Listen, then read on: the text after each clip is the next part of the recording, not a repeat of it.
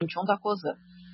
Hoje estão conosco o senhor Luiz Henrique Guimarães, CEO da COSAN, a senhora Paula Kowarski, Head de RI e ESG, senhor João Arthur Souza, diretor de Finanças, e a senhora Ana Luísa Perina, gerente de RI. Informamos que este evento está sendo gravado e todos os participantes estarão apenas ouvindo a teleconferência durante a apresentação da empresa. Em seguida, haverá uma sessão de perguntas e respostas para analistas do setor. Nessa ocasião, mais instruções serão fornecidas. Caso algum participante precise de ajuda durante essa teleconferência, pressione asterisco zero para entrar em contato com a operadora. Hoje temos um webcast simultâneo que pode ser acessado pelo site www.cosan.com. A apresentação de slides também pode ser baixada pelo site. O áudio com o replay desta teleconferência também estará disponível no site. Antes de prosseguir, gostaria de mencionar que as declarações prospectivas são baseadas nas crenças e premissas da administração da COSAN e nas informações atualmente disponíveis para a companhia. Elas envolvem riscos, incertezas e premissas, pois se referem a eventos futuros e, portanto, dependem de circunstâncias que podem ou não ocorrer. Investidores devem compreender que condições econômicas gerais, condições da indústria e outros fatores operacionais podem afetar o desempenho futuro da COSAN e podem conduzir a resultados que diferem materialmente daqueles expressos em tais considerações futuras.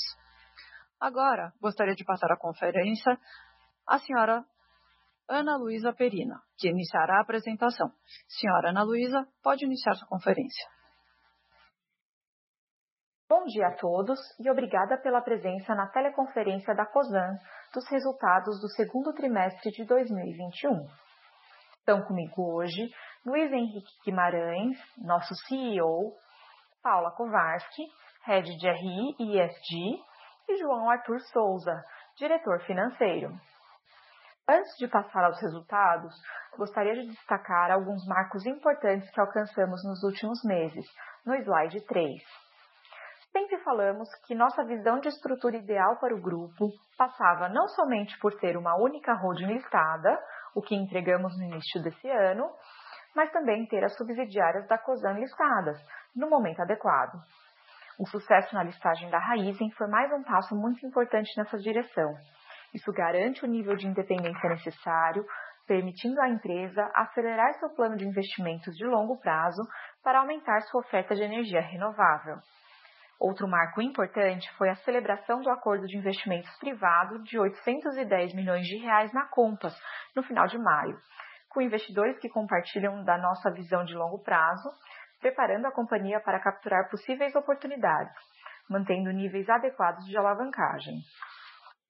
Agora podemos ir para os destaques financeiros e operacionais por negócio, começando pela Raizen, que, por sinal, também concluiu sua própria reorganização societária, se tornando oficialmente uma empresa integrada de energia a partir deste trimestre. Então, como a Raizen já realizou seu call de resultados com o mercado na última sexta-feira, vou passar brevemente pelos principais destaques, começando por renováveis no slide 4. Apresentamos um forte desempenho que o EBITDA ajustado mais que dobrou na comparação com o mesmo período do ano passado, com destaque para o etanol. Apesar da menor produção, em função do clima mais seco e do atraso no início da safra de cana em algumas semanas, os preços mais altos do biocombustível incentivaram a aceleração das vendas de produto próprio, capturando melhora significativa de rentabilidade. Vamos para o próximo slide para falar de açúcar. Vimos no trimestre uma dinâmica semelhante à de renováveis, com foco na maximização da rentabilidade do portfólio.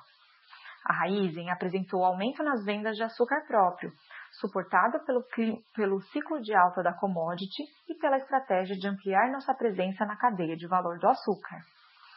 Melhores preços registrados evidenciam a eficácia da nossa capacidade de precificação e hedge. Com isso, o EBITDA ajustado mais que dobrou no período. Na parte inferior do slide 5, apresentamos o CAPEX consolidado da operação agroindustrial da Raizen, que foi em linha com o plano. Um ponto aqui. A quebra da safra da Raizen foi menor do que a média do mercado, uma vez que continuamos avançando em nossa jornada de captura de eficiências e recuperação da produtividade agrícola, o que também compensou a inflação e os impactos de menor diluição nos custos unitários do período. Além de aumentar a rentabilidade, a maior disponibilidade de cana-de-açúcar, ou melhor, de biomassa, vai potencializar a estratégia de longo prazo da Raizen de reinventar o futuro da energia.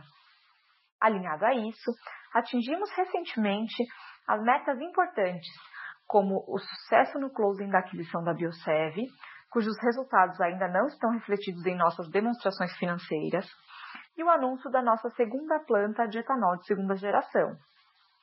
E o retorno desse último projeto está garantido, pois já comercializamos cerca de 1 bilhão de litros de E2G para entrega nos próximos nove anos, por meio de contratos de longo prazo com preços fixos e prêmios importantes. Agora vamos para o slide 6 de marketing e serviços. A partir desse trimestre, vamos apresentar os resultados desse segmento de uma forma consolidada, para melhor entendimento de como capturamos valor na nossa plataforma integrada de marketing e serviços. A retomada da atividade econômica, aliada ao avanço da vacinação, impulsionou a demanda por combustíveis, apesar dos desafios ligados à pandemia ainda presentes no trimestre. Seguimos ampliando nossa base de clientes e capturando as oportunidades de mercado, tanto no Brasil quanto na Argentina, e mais uma vez ganhamos market share, preservando rentabilidade. O EBITDA ajustado apresentou forte crescimento, retornando a patamares mais próximos dos níveis pré-pandemia. Alguns outros destaques na nossa plataforma.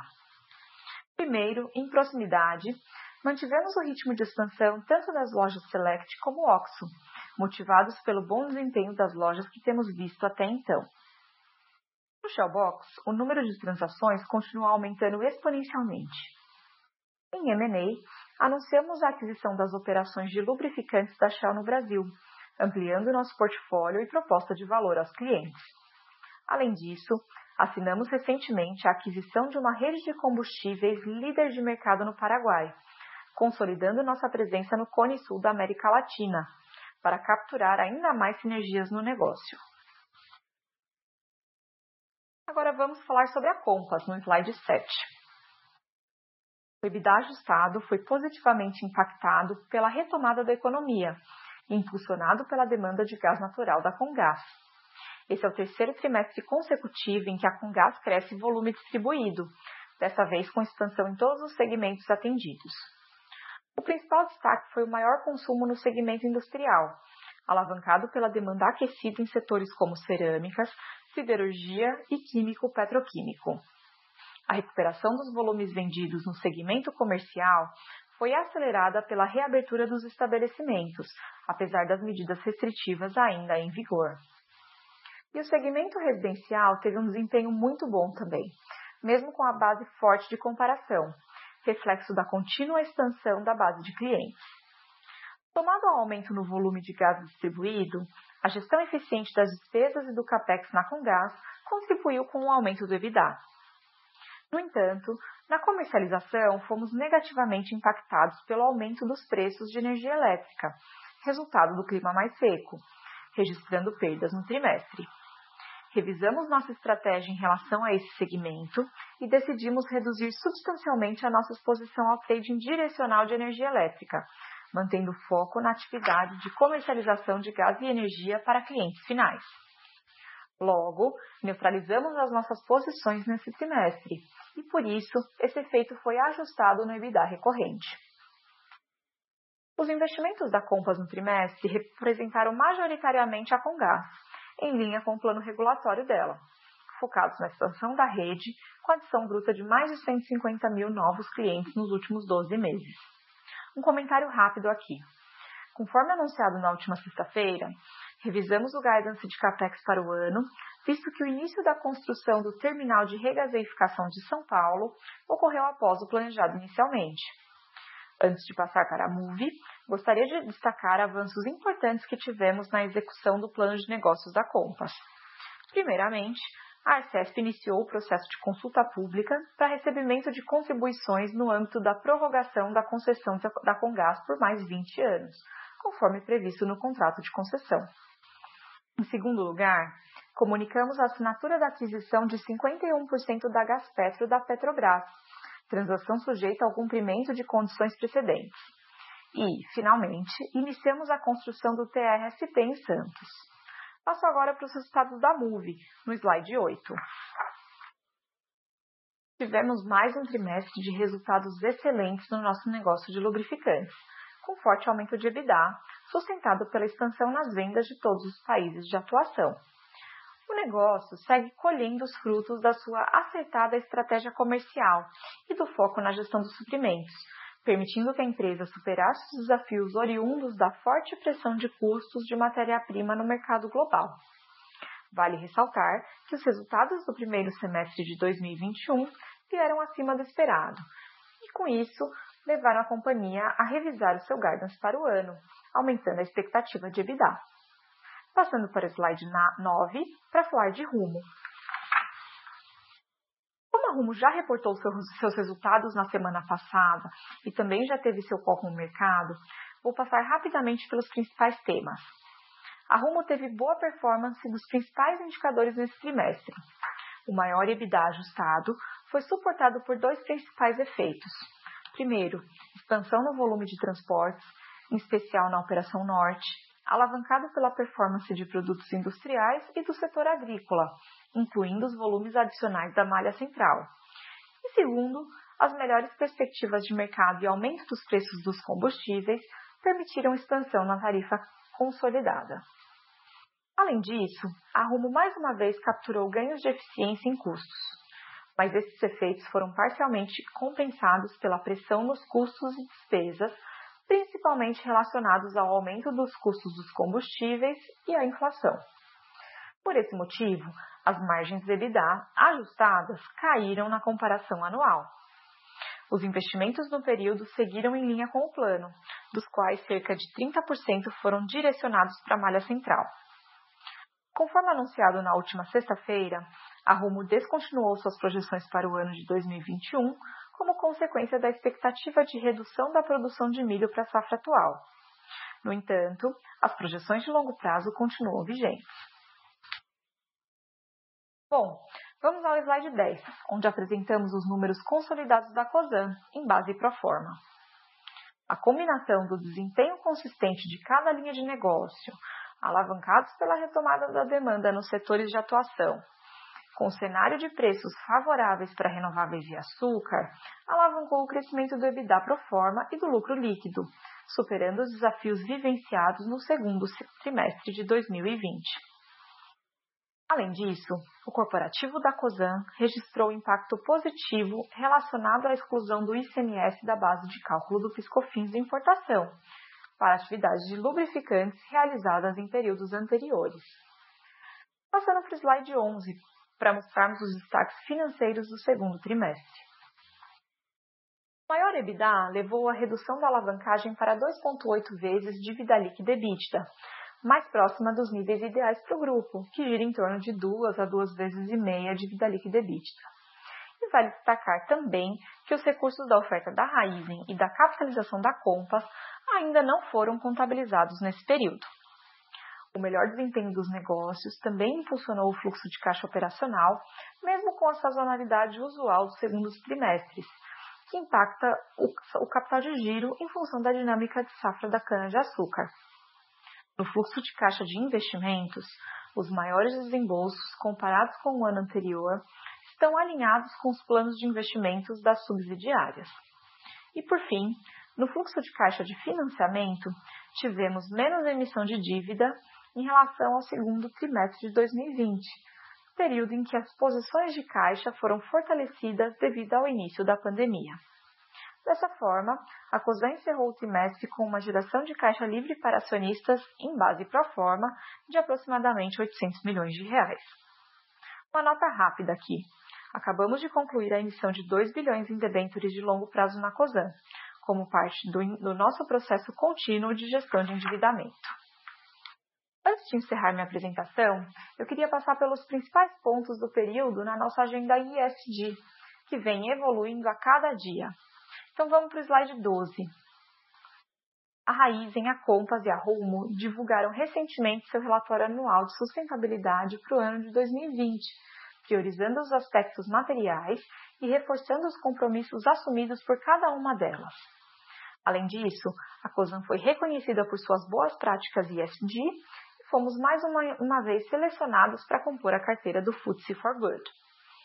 Em diversidade, o grupo apresentou evolução relevante, elegendo mulheres com ampla experiência de mercado para os conselhos de administração da RUM e da Raizen.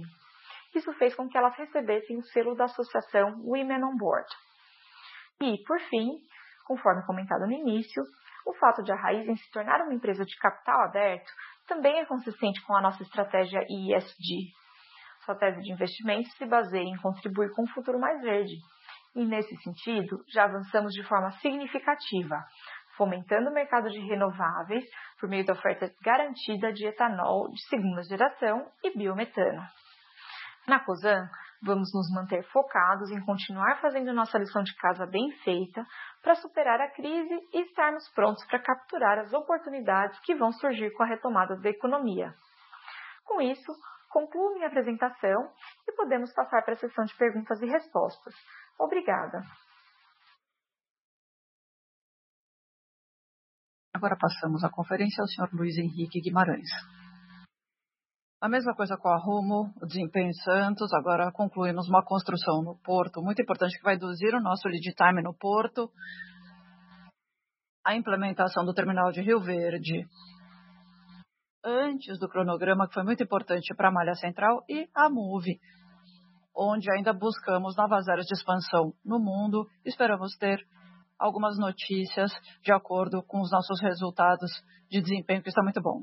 Com relação ao funding, fizemos um funding relacionado à sustentabilidade na Rumo, também na holding. Então, toda empresa deve ter uma boa e forte gestão de endividamento. Também do lado de pessoal, aumentamos a diversidade no board, na COSAN, na Compass, na Raizen. O que eu gostaria de dizer aos investidores é que não paramos com a Covid, na realidade, aceleramos e continuamos a construir uma base forte para o futuro. Tivemos alguns imprevistos no trading direcional de energia, mas tomamos as atitudes necessárias para controlar os danos e nos reposicionarmos para o futuro. Então, aprendemos muito,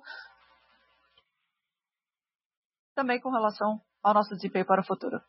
Então, tivemos um TRI muito forte em termos financeiros, mas o mais importante é a energia da equipe e a sua capacidade de entregar, mesmo em condições adversas de mercado, bem como durante a pandemia. Estamos muito empolgados com o processo de imunização no Brasil, a abertura dos mercados, que estão sendo traduzidas em volumes mais altos em todos os nossos negócios. Esperamos que isso continue e é claro que a variante Delta também é uma causa de preocupação, mas estamos otimistas, porque achamos que o Brasil realmente virou a página com a aceleração da vacinação. Então, agora podemos iniciar a sessão de perguntas e respostas. Senhoras e senhores, iniciaremos agora a sessão de perguntas e respostas. Solicitamos, por gentileza, que cada participante faça até duas perguntas. Para fazer uma pergunta, diz que asterisco 1. Se a qualquer momento sua pergunta for respondida, você pode removê-la da fila pressionando a tecla asterisco 2.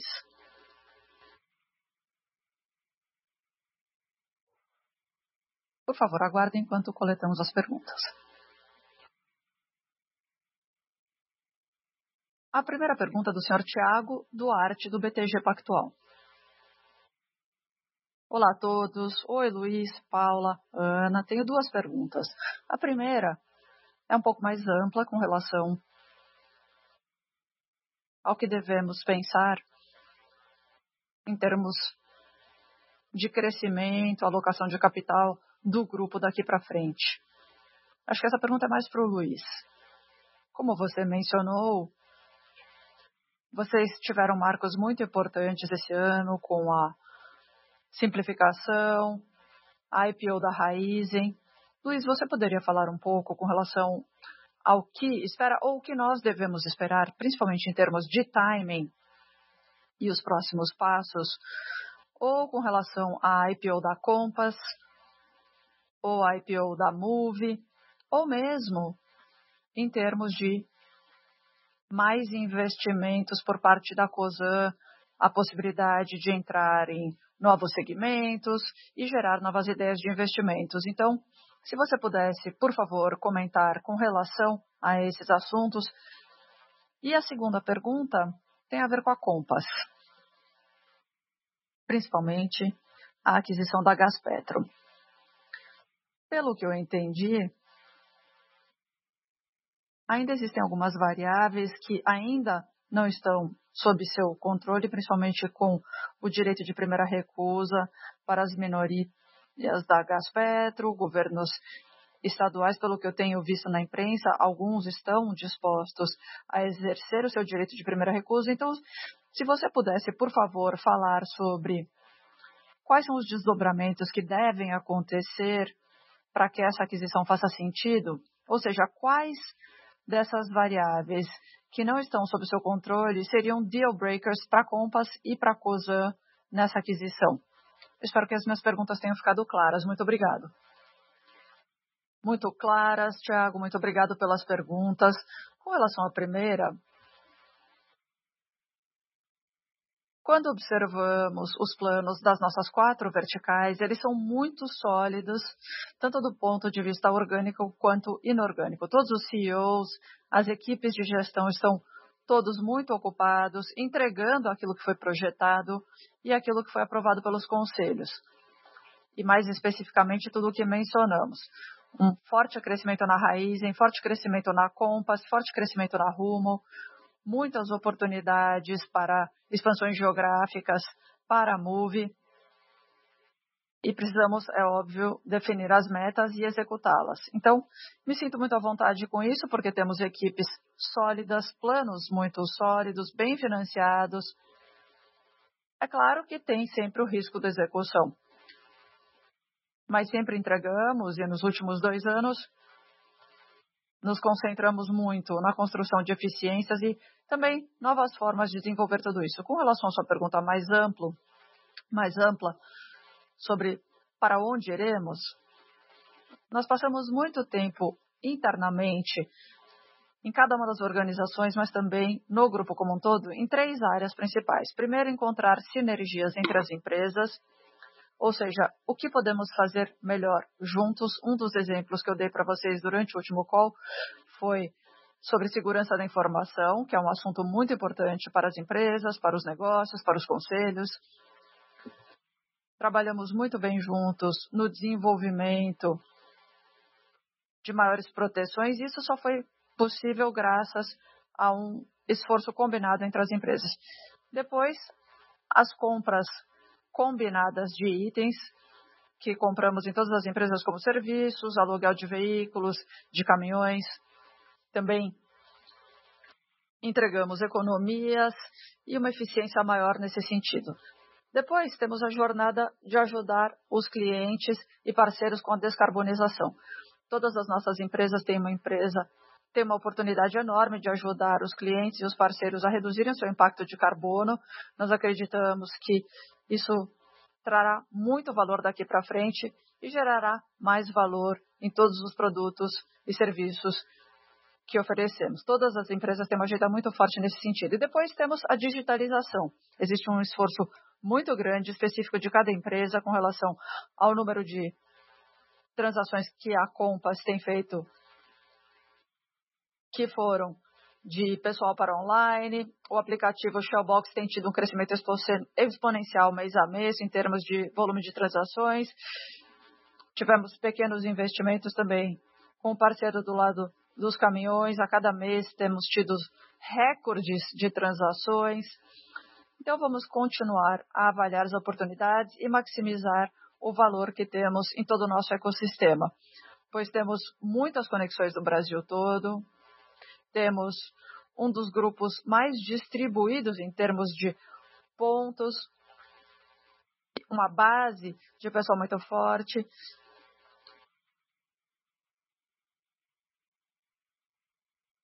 Temos usuários usando isso várias vezes por meses, por mês, por semana, tanto na Compass quanto na Congas, nós entregamos muito conhecimento com relação ao que fazemos, como os clientes são atendidos e só vamos melhorar isso. Então, é isso que temos feito, Tiago. É claro que sempre estamos buscando oportunidades para entregar aquilo que fazemos melhor, que é a alocação de capital, execução, trazer eficiências para os nossos negócios e ter excelentes equipes de gestão e apoiar as equipes que têm sido incorporadas em nossas jornadas através de aquisições ou de outras formas. Vamos continuar a fazer isso e, se tivermos boas oportunidades, comunicaremos o mercado com transparência dos nossos objetivos. Com relação a Compass e a Gaspetro, a sua pergunta está corretíssima. Temos 30 dias de direito de primeira recusa com relação aos estados e os outros acionistas de cada uma das concessões que fazem parte da carteira da Gaspetro e 90 dias para a Mitsui, que é a parceira no nível da Gaspetro. E já fizemos a primeira submissão para o CAD, que vai ser adaptada dependendo do exercício de direito de primeira recusa. A nossa visão é claro que não podemos prever o que os outros vão fazer, mas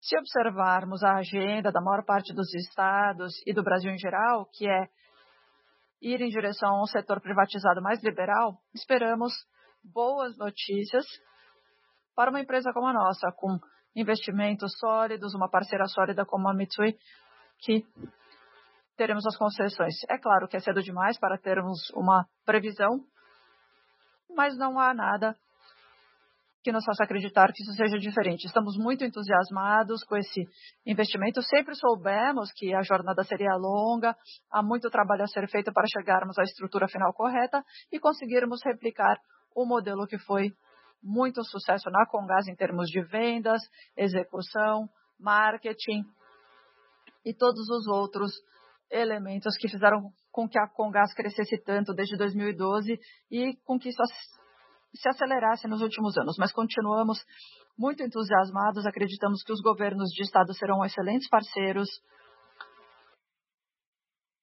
e nos ajudarão a trazer mais valor para a sociedade e para as concessões. Eles vão continuar a ser os proprietários, de acordo com o modelo de concessão. O Estado é o último beneficiário das concessões. Excelente. Muito obrigado, Luiz. A próxima pergunta é do senhor Luiz Carvalho, do UBS. Oi, Luiz, João, Paula, Ana, muito obrigado por responder as perguntas. Luiz, eu também tenho uma pergunta bastante ampla. Na semana passada, na sexta-feira, parece, vocês tiveram uma reunião no Rio de Janeiro e muitos dos negócios da empresa estão enfrentando discussões regulatórias. Existe uma discussão sobre gás natural, também a questão sobre a gás petro, a discussão da ANT e Arcesp com relação à distribuição barra de transmissão em São Paulo. Recentemente tivemos uma medida provisória assinada pelo governo federal referente ao negócio de transmissão. Vocês poderiam comentar um pouco a respeito das discussões, as principais preocupações do grupo com relação a cada um dos negócios do ponto de vista regulatório e o que vocês têm feito para tentar lidar com isso e reduzir os impactos no setor? A segunda pergunta: vocês recentemente assinaram um contrato para comprar uma empresa de distribuição no Paraguai. Vocês já têm ativos na Argentina, então queria entender um pouco melhor o potencial de internacionalização da empresa. Vocês têm outras geografias em vista que podem ser interessantes para a empresa, considerando que vocês poderiam ter ativos fora da América Latina? E se eu puder fazer mais uma pergunta, apesar da alavancagem da empresa que está próximo de 2,8 vezes, avaliando as IPOs recentes da Compass e da Raizen, os números iniciais que vocês apresentaram publicamente estão muito acima da precificação do mercado. Faz sentido passar a uma recompra em algum momento, já que a referência que estamos vendo na COSAN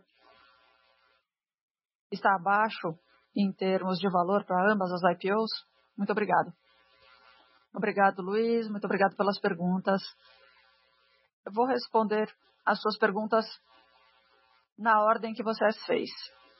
Nós trabalhamos nos mercados de energia e de logística, e o arcabouço regulatório é muito forte nesses dois setores. Isso acontece não só no Brasil. Esse é um fenômeno que acontece no mundo todo. Esses mercados são muito importantes para a população, têm um impacto na sociedade. E o ideal para o país é ter custos mais baixos e atender bem os consumidores. Vocês sabem qual é a minha opinião com relação a essas medidas. Já falamos sobre isso em outros calls. Nós acreditamos que essas medidas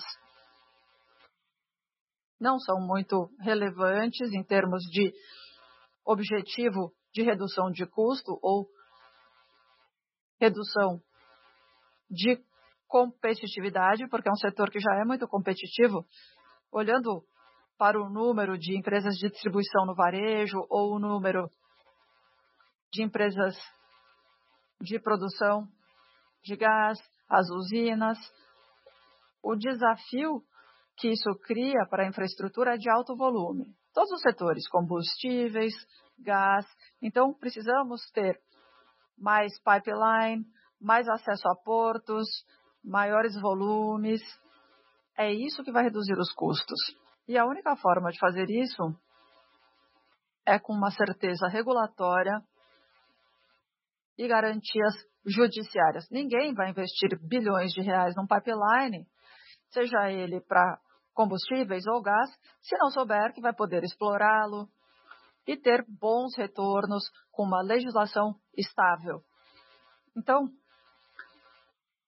nós defendemos isso, não temos nenhum problema com concorrência, respeitamos muito bons concorrentes, concorrentes que nos fazem progredir, melhorando tudo para os clientes. O que não aceitamos e sempre estamos contra são duas coisas. Primeiro, oportunistas que estão tentando aproveitar investimentos de empresas que têm feito esses investimentos de fato e a sonegação.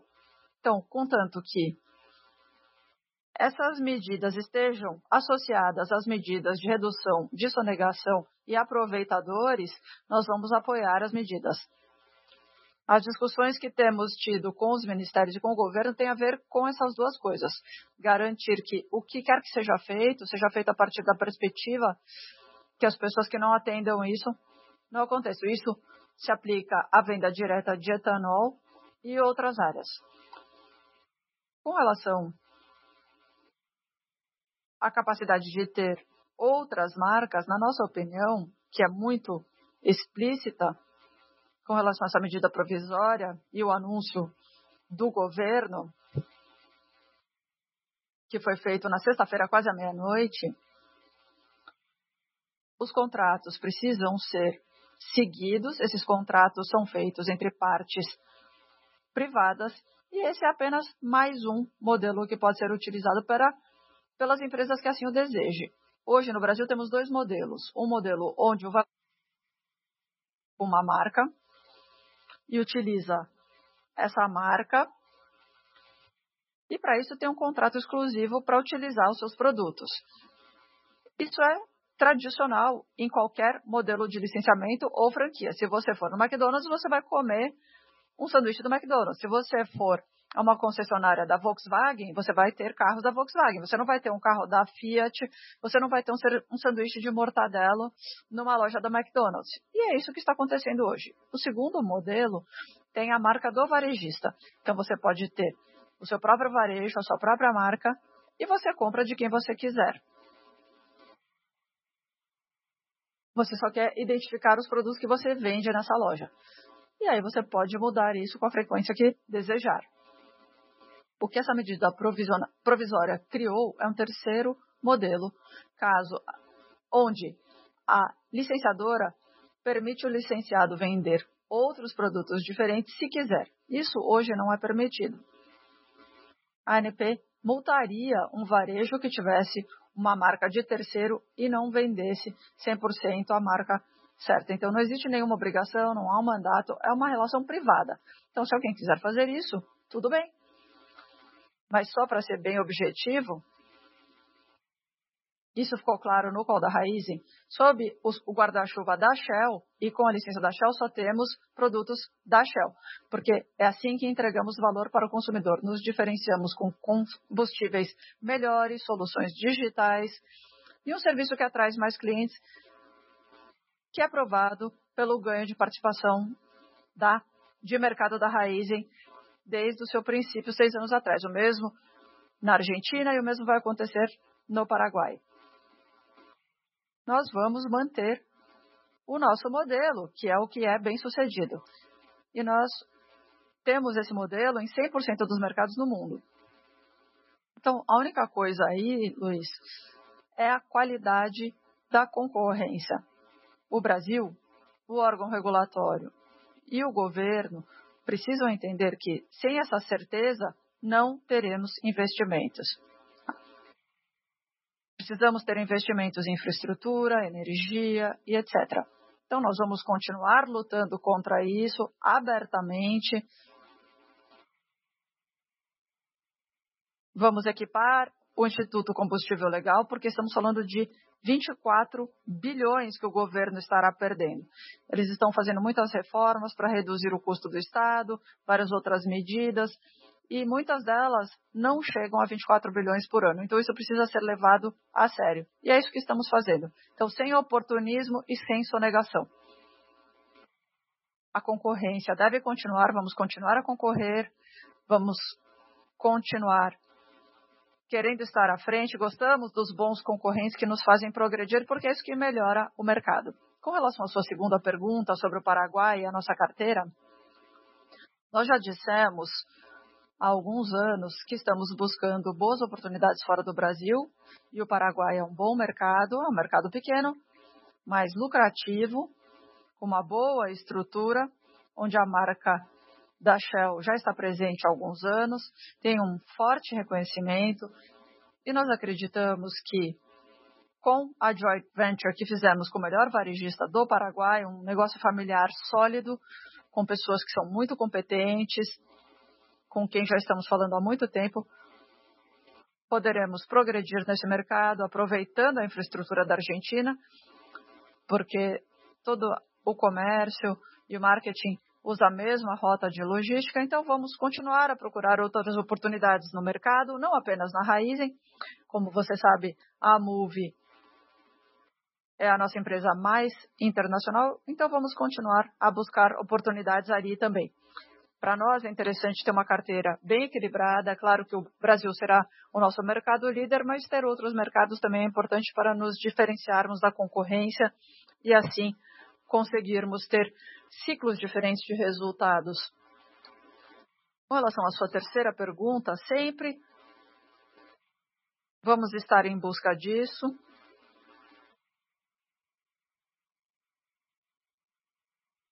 Essa é uma das formas que fazemos investimento, fizemos isso com frequência nos últimos anos e vamos continuar em nossa jornada de, de termos empresas de capital aberto sob a COSAN. Quando chegar a hora, Tiago, desculpe não te dar uma resposta precisa, mas esse momento vai chegar. Estamos muito felizes com os nossos parceiros. O CDC é nosso parceiro na Move Atmos na Compass e já tratamos e gerimos essas empresas como empresas de capital aberta, do ponto de vista de governança e etc. Então, elas vão estar prontas para fazer isso quando o momento for correto. Gostaria de acrescentar alguns comentários com relação à pergunta sobre a alavancagem. Como vocês todos sabem, a nossa meta é estar entre 2 de 2 e 2,5 dívida líquida EBITDA. Sempre procuramos um equilíbrio entre oportunidade de amortização com o nosso processo de gestão de endividamento. Esse é um processo recorrente para nós, como dissemos na nossa apresentação. Emitimos 2 bilhões de reais de debêntures. Isso de acordo com a nossa gestão de endividamento. Então, sempre avaliaremos essas oportunidades e buscaremos a melhor alocação de capital dentro dessa faixa, que é a faixa confortável para a empresa. Perfeito. Muito obrigado. Tudo muito claro. Obrigado, Luiz. Obrigado, Ana. Muito obrigado.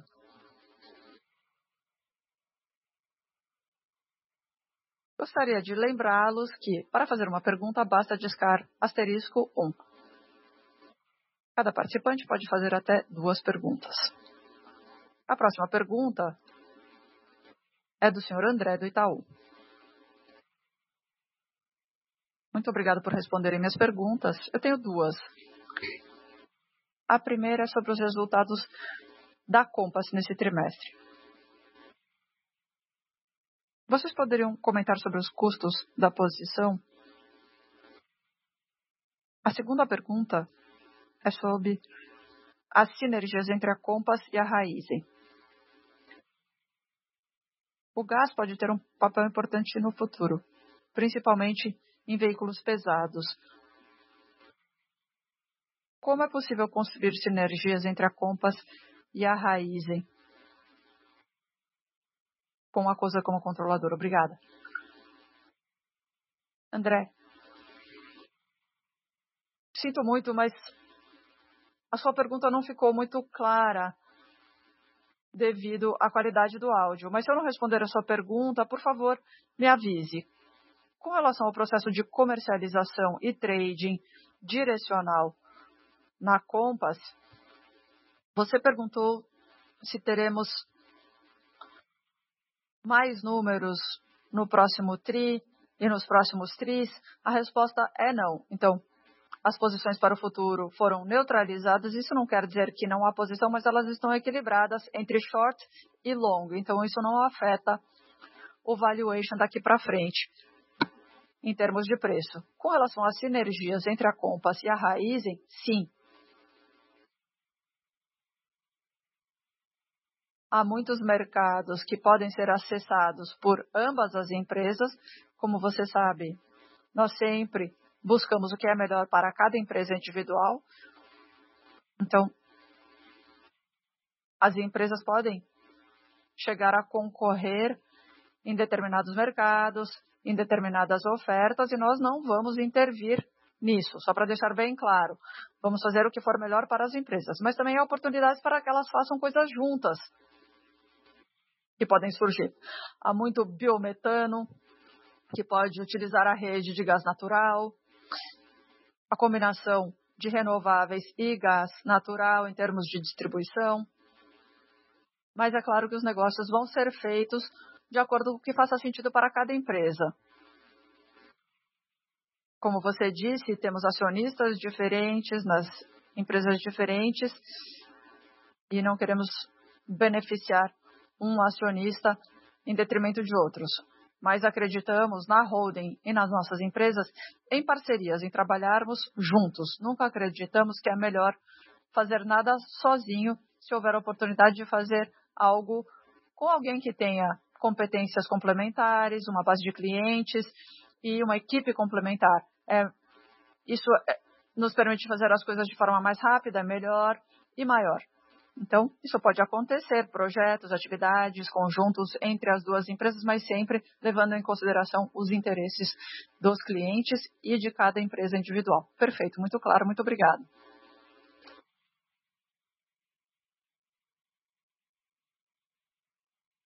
A próxima pergunta é do senhor Regis Cardoso, do Credit Suisse.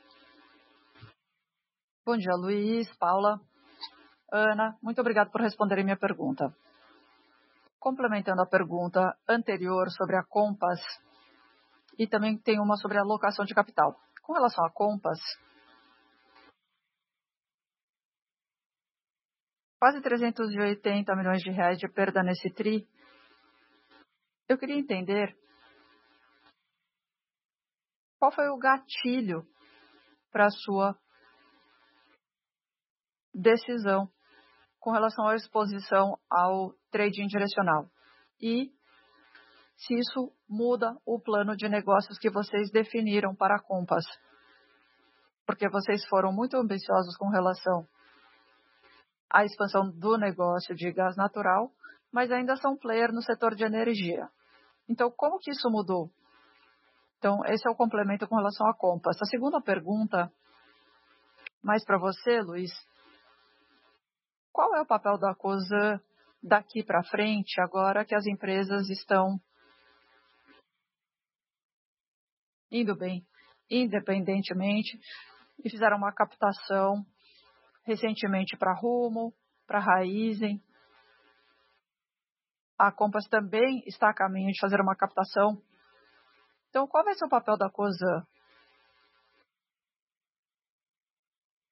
Aumentar a eficiência em termos fiscais no nível da holding ou fazer a recompra de ações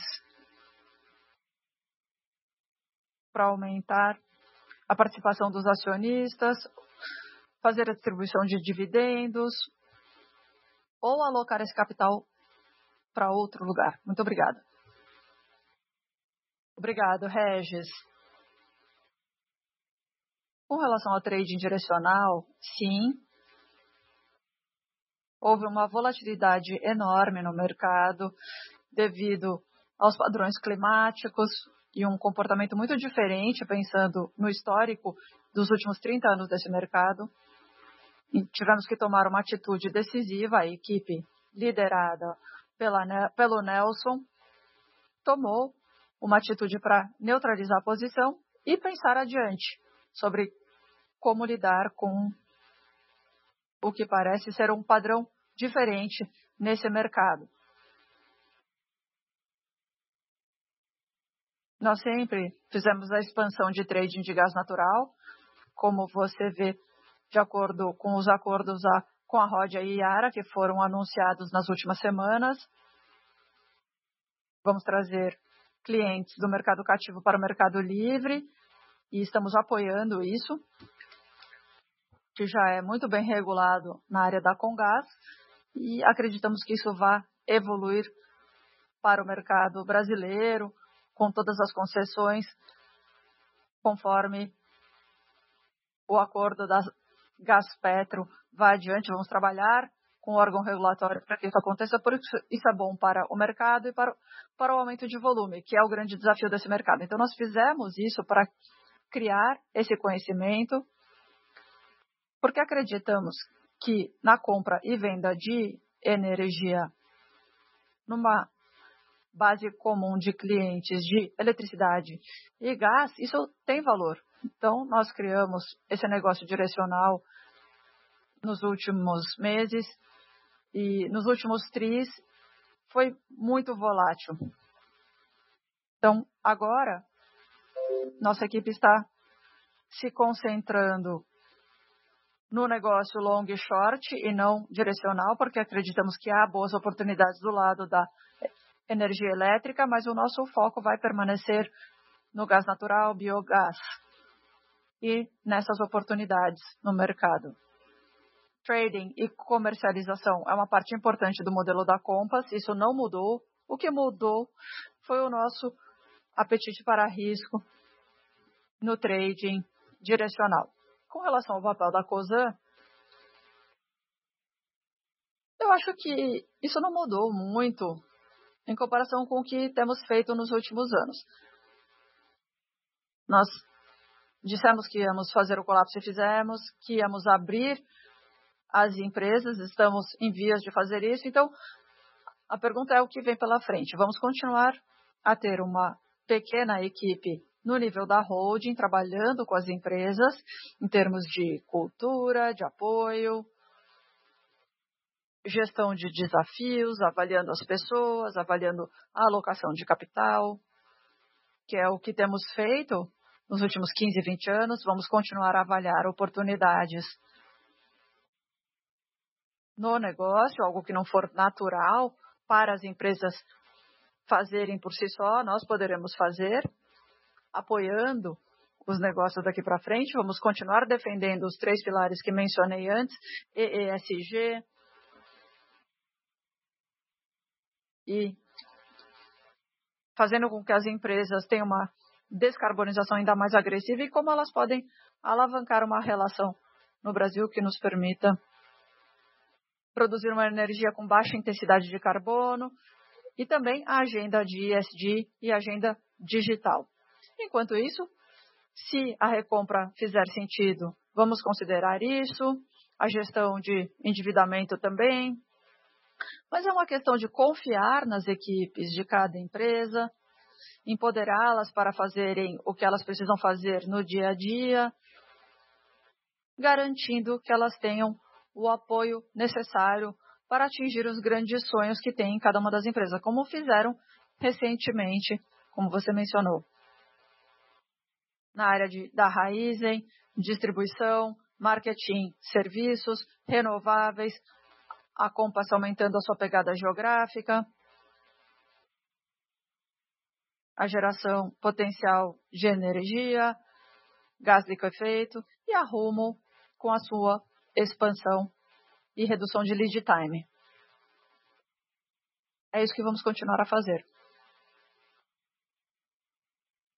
Está claro, Luiz. Posso fazer uma terceira pergunta sobre a Compass? Eu queria só entender a revisão de redução do CAPEX da Compass não afetou os investimentos no negócio regulamentado da Congás. E, e mais uma pergunta. O que você acha que vai ser a vantagem competitiva da Compass em comparação com outros fornecedores de gás natural? Vai estar totalmente integrada com a rede da Congás? Essa parece ser uma das vantagens, ou seja, um custo mais baixo de transporte de gás.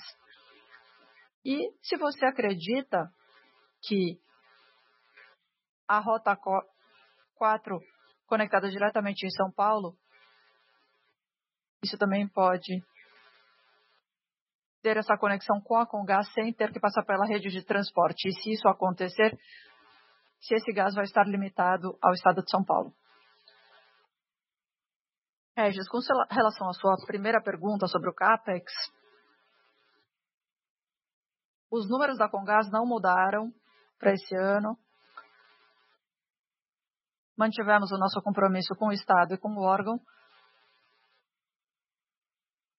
E a inicialização do terminal em Santos, é por isso que você viu o ajuste da nossa expectativa de CAPEX, mas vamos continuar a construir a nossa rede em São Paulo, conectar 100 mil clientes por ano e aumentar a nossa base de clientes comerciais, residenciais e industriais em São Paulo. Essa estratégia tem tido muito sucesso, como você pode ver pelos números dos últimos trimestres. Nós temos muita resiliência nesse negócio para termos menos dependência no negócio industrial que é mais sazonal. O lado comercial é muito mais estável. Então, vamos entregar uma boa recuperação nos próximos TRIs e mais importante, também no segmento residencial. Durante a pandemia, durante os lockdowns, nós pudemos ver o quão importante é esse negócio do ponto de vista de rentabilidade da empresa e também risco de exposição. E é isso que vamos continuar a fazer.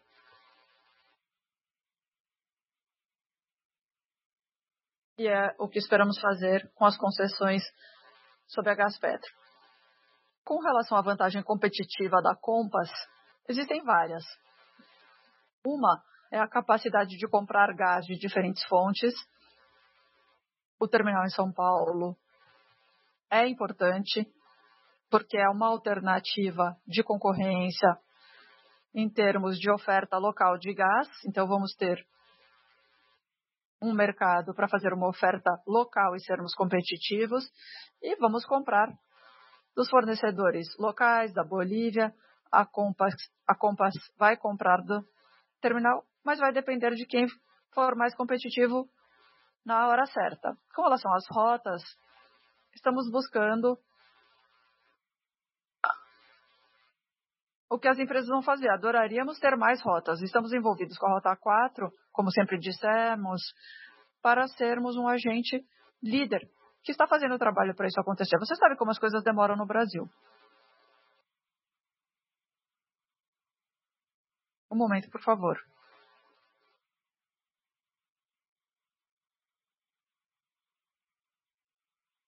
Um momento, por favor. Retornaremos daqui a pouco. Um segundo, por favor.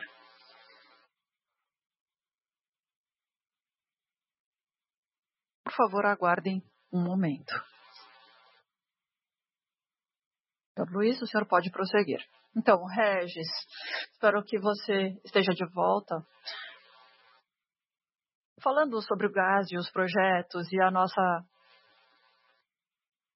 capacidade de ter mais gás no mercado em que o Brasil tem um tamanho de Itaipu em termos de reinjeção, então nós adoraríamos que esse gás viesse para o mercado para desenvolvermos o mercado. E é claro que isso trará benefícios para a Compass, mas também para toda a sociedade e todos os outros negócios relacionados. Em termos de sermos os players líderes, nós não temos nenhuma intenção de ter o maior cheque ou de ter o controle desse investimento. Estamos fazendo isso porque sabemos que as coisas demoram no Brasil e se não houver ninguém levando isso adiante, gastando um pouco mais inicialmente, tendo as pessoas corretas para fazer esse desenvolvimento, nada vai acontecer. Então, se estivermos conectados à infraestrutura existente, a nossa vantagem competitiva vai vir da possibilidade de fazer compras melhor, de atender o cliente melhor e das nossas verticais de distribuição, de infraestrutura, de comercialização e de geração de energia que são melhores do que a concorrência. Nós acreditamos nessa carteira que criamos e que estamos criando e que é diferenciado do resto do mercado. Como você sabe, o mercado de gás é enorme, se tudo der certo. O aumento da demanda, não há um problema de oferta, há gás o suficiente no Brasil, na Bolívia e no mundo. O que nós precisamos fazer é desenvolver a demanda. E acreditamos que a Compass tem sido a empresa líder no desenvolvimento de demanda. Nós somos a empresa que tem gasto mais tempo do lado da demanda, enquanto os outros players estão gastando mais tempo do lado da oferta. Nós estamos tentando criar uma capacidade relevante com parceiros, canais, a nossa própria força de vendas e de marketing para desenvolver aplicações de mercado, soluções e a capacidade de criar esse mercado que existe em alguns lugares, mas outros não, e continuar a converter clientes de outras energias, diesel, biomassa, outras fontes de energia para o gás sempre que fizer sentido. Esse é o nosso diferencial. Nós estamos focados no desenvolvimento do mercado de gás e vamos fazer isso com base na nossa vasta experiência que desenvolvemos nos últimos anos. Perfeito, Luiz. Muito obrigado pelas respostas tão completas. Mais uma vez, para fazer uma pergunta, digite asterisco 1. Isso conclui a sessão de perguntas e respostas. Agora gostaria de passar a palavra ao senhor Luiz para suas, considerações finais. Gostaria de agradecer a todos por participarem do call hoje. Muito obrigado pelo apoio à empresa como investidores. Fizemos alguns movimentos muito importantes nos últimos seis meses. Começamos o colapso, tivemos o investimento privado da Atmos na Compass, a IPO da Raizen, muita ação no mercado e temos grande apreço pelo seu apoio. Também sempre fazendo a melhor alocação de capital, buscando sinergias na nossa carteira e entregando resultados robustos ao longo dos próximos meses. Como eu disse, temos aí a recuperação da economia com o programa de vacinação, o ambiente é desafiador, mas estamos confiantes que as nossas empresas e equipes estão numa boa posição para continuar a entregar e mantermos o guidance que determinamos para o resto do ano. Muito obrigada e tenha uma ótima semana. Até logo. Obrigado. Assim, concluímos a apresentação de hoje. Você pode desconectar sua linha agora e tenha um excelente dia.